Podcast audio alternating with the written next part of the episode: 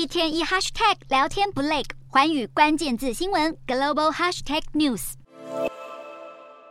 美国联邦公开市场委员会公布七月货币政策会议纪要，内容显示，多数联准会官员都认为有必要采取更多货币紧缩措施，让通膨率降至两趴的目标。同时间，美国十年期美债殖利率升至四点二五趴，创去年十月份以来新高。此外，有投资机构开始看空美股。电影《大卖空》主角原型股市操盘手贝瑞预测美股可能会出现大跌行情。